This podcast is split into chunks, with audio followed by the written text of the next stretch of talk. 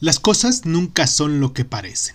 Paulo Coelho. Cierra los ojos, cierra los ojos, cierra los ojos, cierra los ojos. Cuenta una antigua y conocida leyenda, cuyo origen no he podido comprobar, que una semana antes de Navidad el arcángel San Miguel pidió a sus ángeles que visitaran la tierra.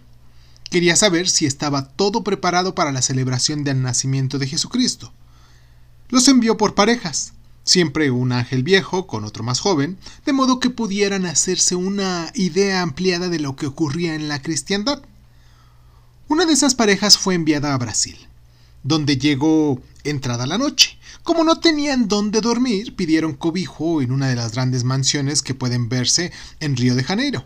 El dueño de la casa era un noble al borde de la ruina, algo habitual en esa ciudad, un ferviente católico que reconoció enseguida a los enviados celestiales por las aureolas doradas que coronaban sus cabezas, el hombre estaba muy ocupado en sus preparativos de una gran fiesta de Navidad y no quería que se estropeara la decoración que estaba casi terminada, así que les pidió que fueran a dormir al sótano. Las postales de Navidad están siempre ilustradas con paisajes nevados, pero en Brasil esa celebración cae en pleno verano. En el sótano donde se encontraban los ángeles hacía un calor terrible y el aire cargado de humedad era casi irrespirable. Se acostaron en el duro suelo, pero antes de empezar sus oraciones, el ángel más viejo detectó una grieta en la pared.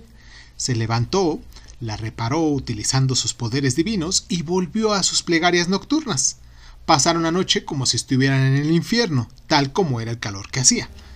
Descansaron muy mal, pero debían cumplir con la misión que les había sido encomendada.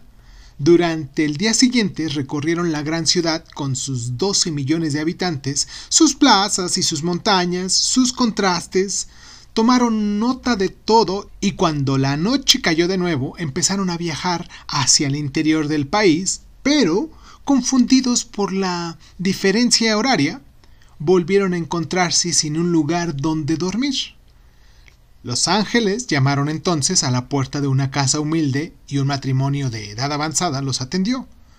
Como nunca habían tenido acceso a los grabados medievales que retrataban a los enviados de Dios, no reconocieron a los dos peregrinos, pero estos necesitaban cobijo y el matrimonio les abrió las puertas de su casa. Prepararon la cena, les presentaron a su bebé, recién nacido, y les ofrecieron para dormir su propia habitación, disculpándose porque, siendo pobres, no podían comprar un aparato de aire acondicionado para combatir el intenso calor. Al día siguiente, al despertar, los ángeles encontraron el matrimonio bañado en lágrimas. Lo único que tenían, una vaca que les daba leche, queso y sustento para la familia, había aparecido muerta en el campo. Se despidieron de los peregrinos, avergonzados por no poder ofrecerles desayuno, ya que no había de dónde sacar la leche, y mientras andaban por el camino de barro, el ángel más joven mostró su indignación. No puedo entender tu forma de actuar.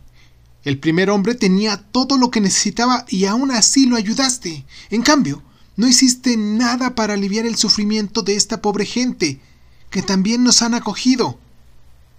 Las cosas no siempre son lo que parecen, repuso el ángel más viejo. Cuando estábamos en aquel horrible sótano, vi que había una gran cantidad de oro en los muros de la mansión, escondido ahí por un antiguo propietario. La grieta iba a dejar al descubierto parte del tesoro y decidí volver a esconderlo porque el dueño de la casa no sabía ayudar al necesitado. Anoche, mientras dormíamos, en la cama que el matrimonio nos había ofrecido, sentí la llegada de un tercer invitado, el ángel de la muerte, Venía a llevarse al bebé, pero lo conozco desde hace muchos años y logré convencerlo de que, en su lugar, tomara la vida de la vaca. Acuérdate del día que estamos a punto de celebrar. Nadie quiso recibir a María excepto los pastores. Por eso, fueron ellos los primeros en ver al Salvador del mundo.